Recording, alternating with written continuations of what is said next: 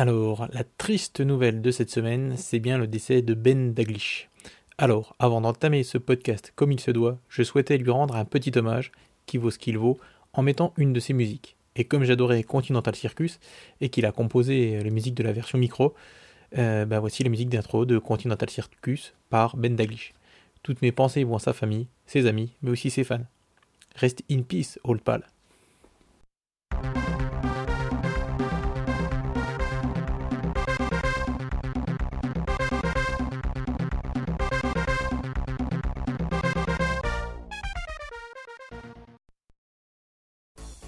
Allez, comme on dit, la vie continue malgré tout, alors good morning amiga. Encore un nouvel épisode qui renoue avec l'hebdomadérité. Oui, je sais pas si c'est français, mais au moins j'ai dit renoue, hein, Elwood, tu remarques. Donc c'est assez incroyable quand on y pense. Et j'ai plutôt bien fait de faire un nouveau podcast hebdomadaire parce qu'il y a du lourd cette semaine et ça fait bien plaisir. Sans plus attendre, revenons ensemble sur cette semaine d'actualité plus que chargée.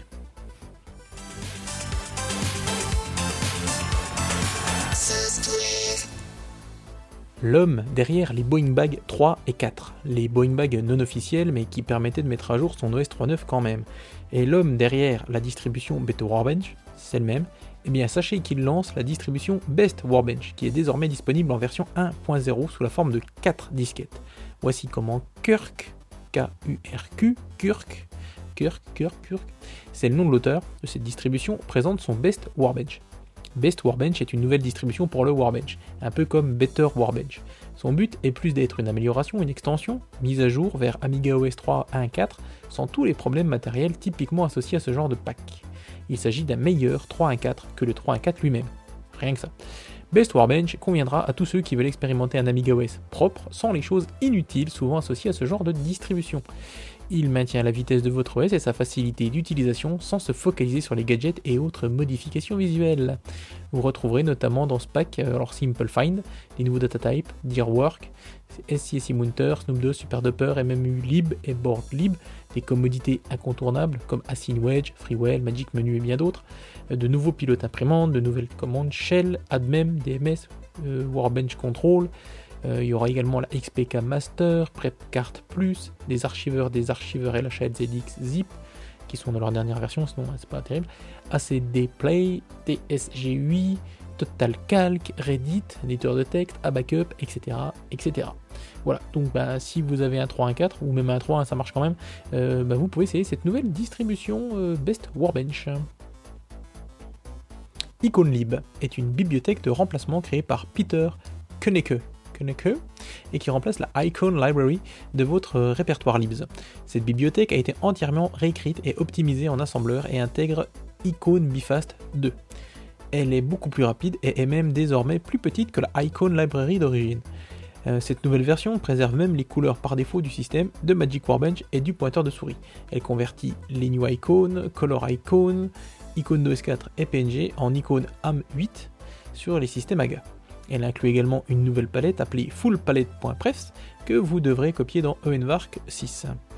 Il indique enfin que Warbench Doc de Thomas Rapp est désormais géré dans un mode de color mapping et que ça l'amuse beaucoup. Euh, alors Warbench Doc en fait apparemment il est inclus dans Mikit. Hein. Euh, c'est une barre de lancement avec de jolis effets de rebond quand vous passez la souris sur les icônes et qui n'est, euh, donc ce que je vous disais, disponible sauf erreur de ma part que via Mikit ou Mikit Real peut-être, je ne sais pas. Voilà. Monsieur Jibam a fait deux vidéos montrant l'Amiga OS 3 1.4. Euh, donc la première est dédiée à la présentation du bestiau et la seconde à son installation. Vivement les suivantes, dédiées à l'utilisation voire à la configuration de l'OS, même si j'ai vu que dans les forums ou euh, dans les news, je sais plus, commentaires news, euh, ils ne trouvaient pas cette 3.1.4 finalement plus rapide que son 3.9 Boeing Bag 2.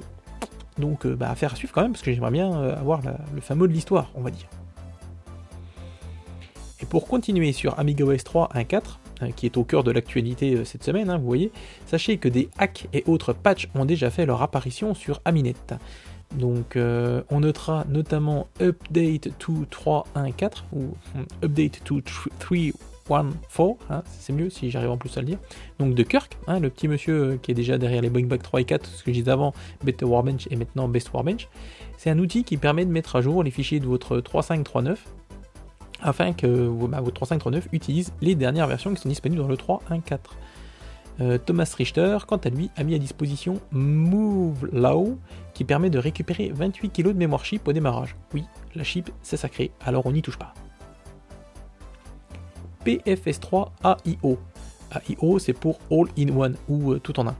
Euh, donc, c'est vu offrir une nouvelle version, la 3.1.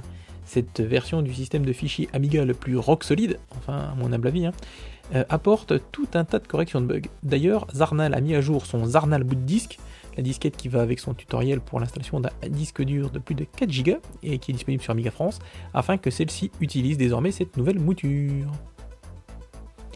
Et sinon, Gilou a noté un truc rigolo avec le numéro de version de ce nouvel Amiga OS. Bah oui, 3.1.4, c'est le début du chiffre pi. Du coup, il appelle cette version euh, bah, pi.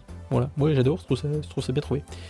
Mais du coup, euh, une personne, la personne qui est derrière le compte Twitter euh, Amiga Documents, qui répertorie et qui lit, hein, c'est ce qui est le plus fou, hein, tous les documents ayant trait au procès et autres de l'Amiga, a lui aussi fait le rapprochement et il a mis ceci en ligne sur Twitter. Pi as in piracy donc pi comme dans piraterie. Euh, ambiance, ambiance.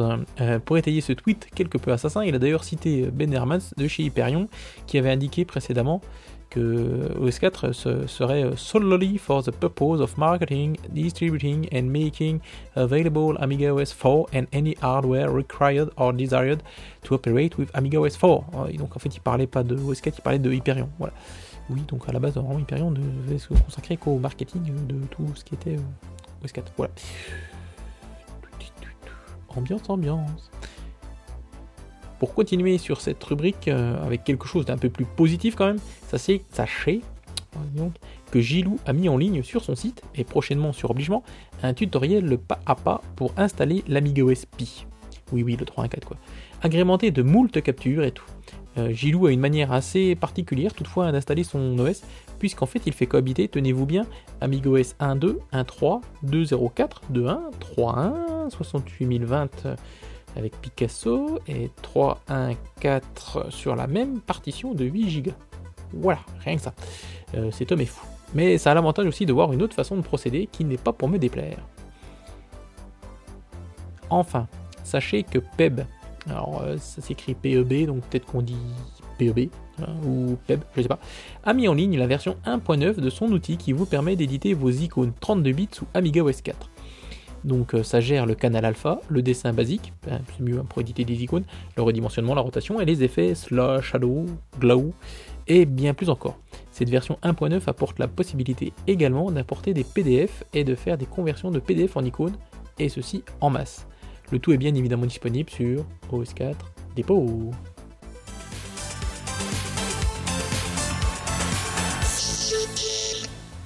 Steril 707 refait parler de Invia, son shoot'em up qui est actuellement en pleine gestation. Il annonce avoir changé son moteur et il y a du coup plus de couleurs en ECS et c'est beaucoup plus joli. Euh, il espère également pouvoir sortir le jeu avant Noël. Donc merci à Camille200RS21 pour le partage de news et aussi à Tarzine qui avait tweeté tout ça. Sinon, ben, rien d'autre pour les jeux cette semaine, mais je pense que le concours de création de jeux qui a été lancé par EAB y est pour quelque chose. Et ben, j'ai envie de dire tant mieux pour nous, hein, puisque s'il n'y a pas plus de news au final, c'est plutôt bon signe, c'est-à-dire que les développeurs de jeux sont sur le concours. Mais ne vous inquiétez pas, on va pas s'ennuyer quand même, et le podcast est loin d'être fini.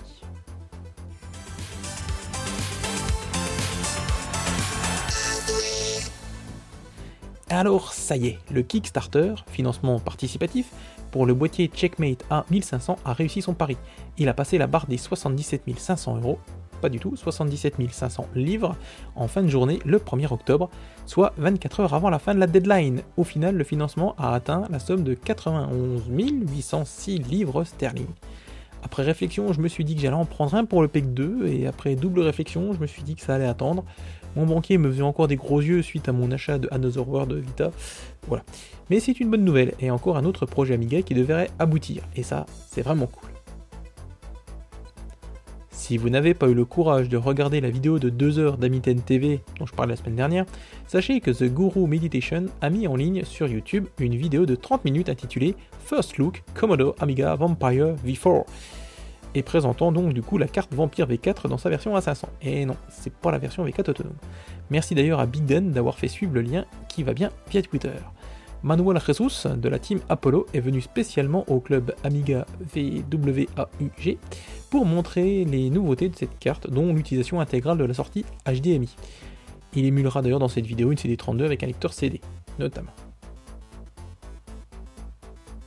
Les gens du site Amigalove sont des fous furieux de l'Amiga 1000 et j'aime ça. Je ne sais pas si je vous avais parlé de leur projet de refaire les cartes Rejuvenator pour Amiga 1000. Eh bien, pour faire simple, ils ont décidé de faire du reverse engineering sur cette carte d'extension pour Amiga 1000 relativement rare. Celle-ci permettait d'avoir une Fat Agnus ou Big Agnus et ainsi d'ajouter un ou deux méga chips, tandis que la chip du 1000 devenait alors de la mémoire fast. Elle ajoutait aussi un support Kickstart, une pile, euh, l'installation n'en était toutefois pas aisée, même si elle ne nécessitait pas de modification sur la carte. Il fallait tout de même retirer Agnus, Paula et Denise et remettre ces deux dernières sur la carte. Et si vous mettiez une Denise ECS en conjonction avec Big Agnus, alors vous aviez un Amiga 1000 ECS. La recréation de cette carte avance plutôt bien et les premiers schémas techniques se montrent.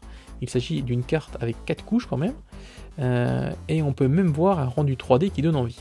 Enfin, en parallèle de la recréation de la carte, d'autres membres se sont attelés à faire des adaptateurs RAM afin de pouvoir monter des modules RAM moins onéreux sur la carte. Mon Amiga 1000 en ferait-il déjà d'avance?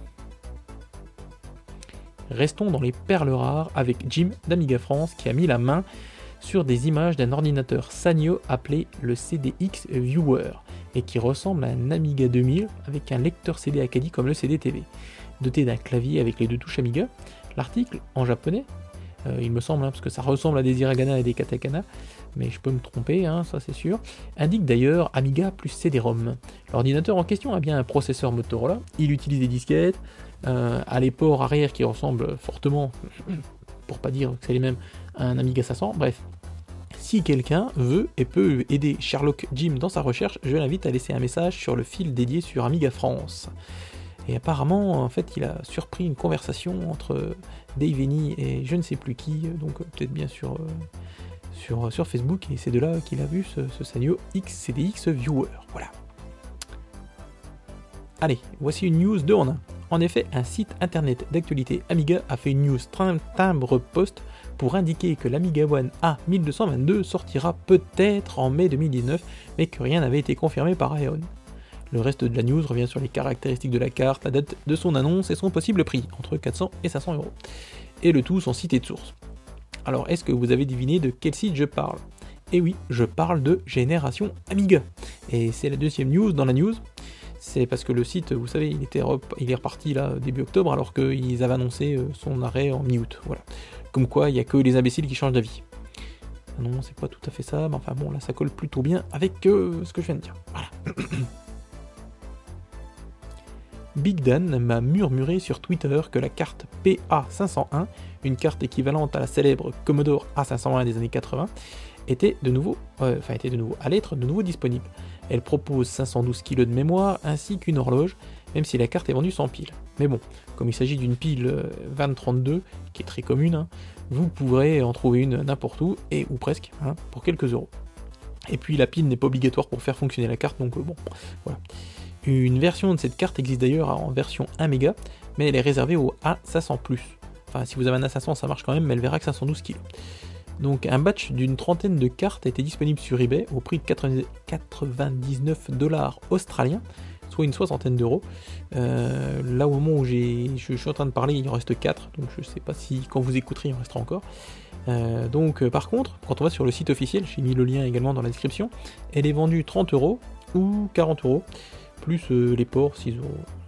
Donc 30 euh, euros c'est pour la version 512 euh, et 40 euros pour la version Amiga. Du coup, je suis pas sûr que le vendeur eBay soit l'auteur de ces cartes. Donc méfiance. Anecdote rigolote entre guillemets, quand on fouille sur le site de l'auteur, on voit comment il récupère les modules mémoire qui équipent ses cartes. Ben tout simplement il dessoude des composants de vieilles barrettes mémoire SIM. Voilà.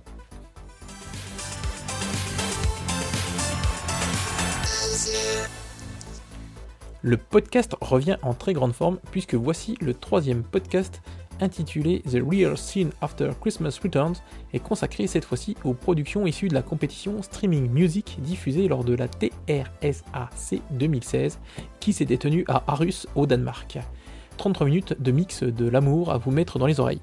Et bien sûr, quand je dis le podcast revient en très grande forme, vous savez duquel je parle. Non. Eh bien évidemment, parce que je vous l'ai pas dit, c'est le podcast d'Amiga Vibes. Allez, on continue dans la musique, mais cela ne pourra intéresser que les utilisateurs de Spotify et de iTunes. En effet, Elmobo, connu aussi sous le pseudo de Moby avant, a créé une playlist dédiée aux musiques Amiga sur cette plateforme. Cette playlist contient 737, oui j'ai bien dit 700, pas 700, 537, oui, en plus que je le répète, hein. oui 537 musiques qui ont été créées sur de vrais Amiga et qui ne sont pas des remixes ou des réorchestrations. En gros c'est du bon son Pola rien que pour vos cages à miel. A noter que The Mob, c'est le pseudo d'Elmobo sur Spotify, annonce que la durée totale de cette playlist est de près de 28 heures. Vous avez donc de quoi vous amuser avec tout ça. Le numéro 5 d'Amiga User, le magazine polonais disponible en anglais, sera disponible à compter du 20 octobre. Au programme de ce numéro 5, une mise en perspective des nouveautés et corrections apportées par l'Amiga OS 3 1.4. Déjà, ils sont très forts, moi je trouve. Les contrôleurs de disques SCSI et SASI, SASI, euh, le meilleur firmware pour le Gotek, ne serait-ce pas le HXC à tout hasard?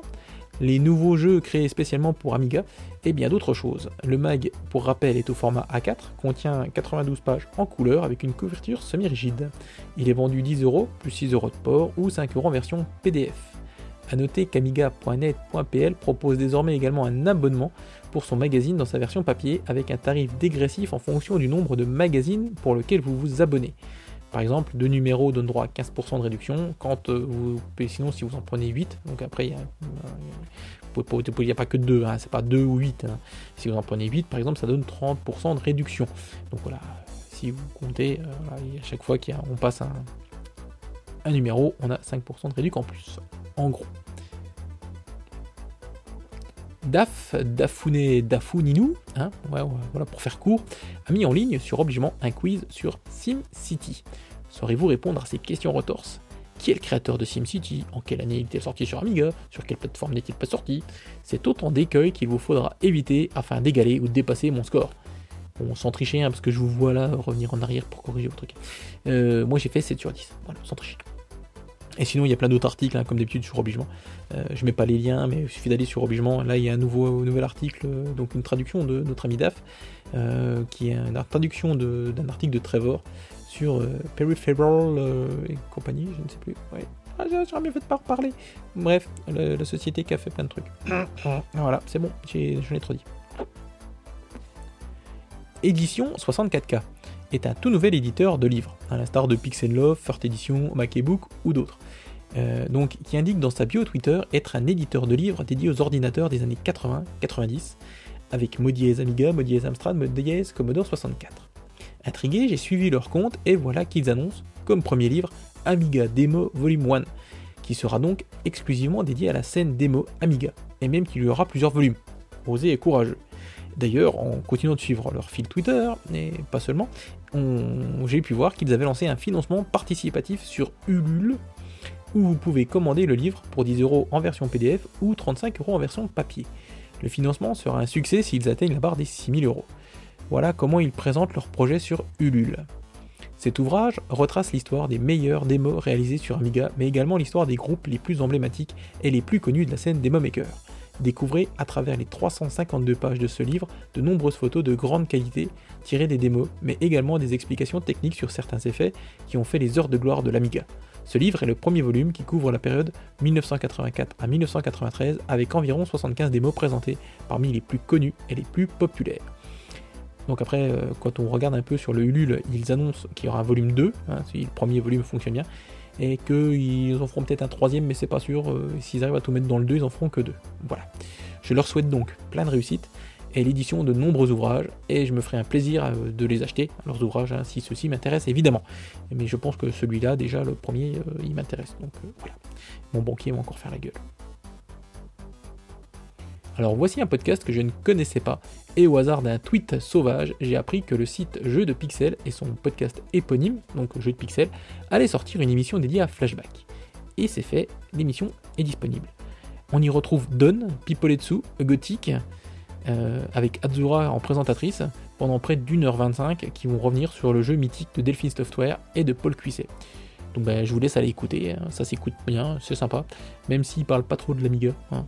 Ouais, il parle Mega Drive, il parle PC. C'est quand même euh, flashback. Amiga France a mis en ligne son édito et notamment les résultats de son sondage où il demandait si votre Amiga était connecté à Internet. Et, étonnamment, la réponse a été que plus de 38% euh, des, ben, de ceux qui ont répondu avaient un Amiga connecté. Même si c'est une connexion qui peut être temporaire, hein, pour ceux qui ont par exemple en PCMCA, alors ils jonglent entre l'adaptateur euh, CF et puis l'adaptateur Ethernet, mais bon, voilà. Le nouveau sondage, quant à lui, s'intéresse au, au chipset se trouvant dans votre Amiga. OCS, ECS ou bien AGA, RTG. Voilà, à vous de participer. Amiga France a aussi dévoilé le titre qui fera l'objet du concours de ce mois-ci, à savoir International Karate Plus, ou IK Plus pour les intimes.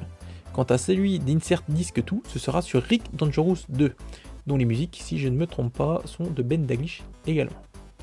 A noter que le vainqueur des concours de septembre, que ce soit sur Amiga France ou Insert Disque 2, elle-même, à savoir Mute 2828, ou Mute de 1828. Félicitations à ce joueur sorti du bois qui explose ses concurrents dès sa première apparition. Ça promet pour les prochains concours. Je vous avais parlé de la microalchimie qui se profile tout doucement à l'horizon. C'est dans deux semaines en fait, hein, nom de Dieu. Oh pardon. Eh bien, une semaine plus tard se tiendra la RGC, le 27 et 28 octobre donc, et ce sera à Meaux. Et voici comment l'association Retro Gaming Connection, oui ça fait RGC, hein, c'est fou, présente cette manifestation. Depuis 2006, la RGC est une convention conviviale et proche de ses participants, qui rassemble des passionnés de rétro gaming. Que vous soyez collectionneur, joueur, développeur ou tout simplement curieux, la RGC rassemble une communauté grandissante d'utilisateurs de machines à cartouches ou à support magnétique. Que ce soit simplement pour découvrir la convention le temps d'une journée ou bien organiser sur l'ensemble du week-end un stand qui vous ferait plaisir, à thème, libre ou en freeplay, l'association Retro Gaming Connection aura plaisir à vous accueillir et mettre à votre disposition l'espace nécessaire, selon demande et dans la limite des places disponibles, bien évidemment.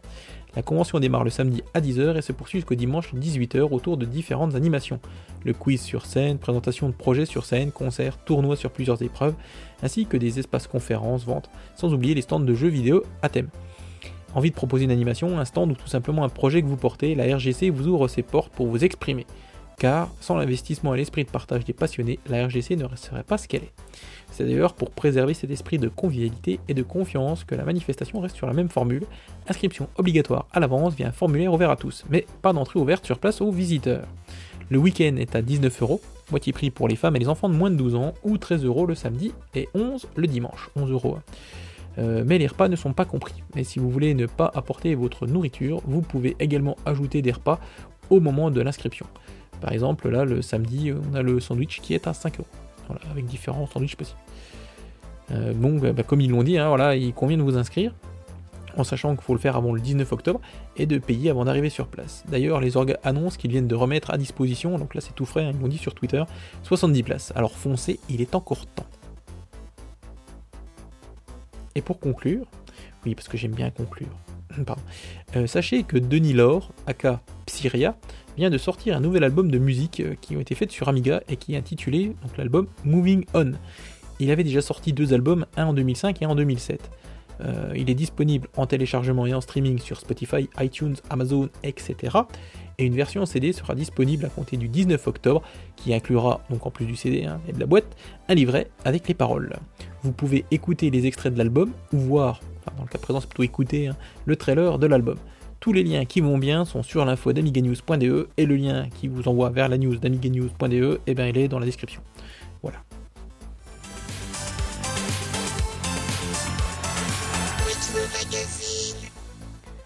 Alors, pour le coup d'œil dans le rétro de cette semaine, ben, pour une fois, je vais tricher. Euh, puisque, en effet, je tenais à mettre en avant le travail qui a été réalisé par Goom d'Amiga France, qui a scanné le numéro 1 du magazine. Euh, d'ailleurs, numéro 1, je suis pas sûr qu'il y ait d'autres numéros après. Donc, du magazine Amiga spécial environnement, un hors-série du magazine euh, donc Amiga Revue, qui avait dû sortir en septembre 1994. Donc mille merci à lui pour ce travail de longue haleine, et merci aussi à Alexandre Jalon qui héberge le scan de haute qualité sur son site. Je voulais éventuellement vous lire un petit bout, mais je me dis que finalement c'est un peu contrevenir à ma règle, hein, où je m'étais dit que je vous lirais un petit article d'il y a 30 ans. Donc là, 94, euh, c'est pas il y a 30 ans, donc euh, voilà. Et comme le podcast a l'air déjà assez long, je vais pas en rajouter cette semaine. Donc euh, ben, c'est tout pour le coup d'œil dans le rétro. Voilà, mais je vous invite du coup à aller jeter un œil sur ce, ce, magazine, ce numéro-là, puisqu'apparemment il avait l'air très sympa. On en avait parlé également dans Amiga, sur Amiga Impact dans les forums. Et je sais qu'il y en a certains qui, avaient bien aimé cet épisode, enfin ce, magazine. Voilà. Donc pour terminer, moi je veux dire merci à Gibbs, hein, comme d'habitude, pour l'habillage sonore du podcast, et merci à Tarzine pour ses tweets journaliers qu'il n'arrête pas. C'est un vrai plaisir le matin de déjeuner et de voir des news Amiga. Ça me fait trop du bien. Et merci à vous, hein, évidemment. N'oubliez pas que vous pouvez laisser des commentaires un peu partout hein, sur euh, la news Amiga Impact, les forums des divers sites, en me mailant, en me tweetant, voire en mettant des petits pouces sur Facebook, ou même en mettant un commentaire sur Facebook, ça marche aussi. Merci aux Impactiens, donc je pense notamment à Big Dan et à Ernou, hein, ce dernier qui me déclare sa flamme avec son avatar euh, plus que généreusement pulpeux. Hein. J'avoue, j'ai rougi euh, quand j'ai lu. Merci à X-Ray, l'Amiga NG1. Merci à Jim d'Amiga France. Merci à Fabrice, le Warmupien, aussi Twitos. Merci aux Instagramiens, oui, c'est pas facile à dire, et je lance un nouveau truc, que sont Melchiok, X-Ray, tiens, vous ici aussi, euh, Cécile et Je Gougou.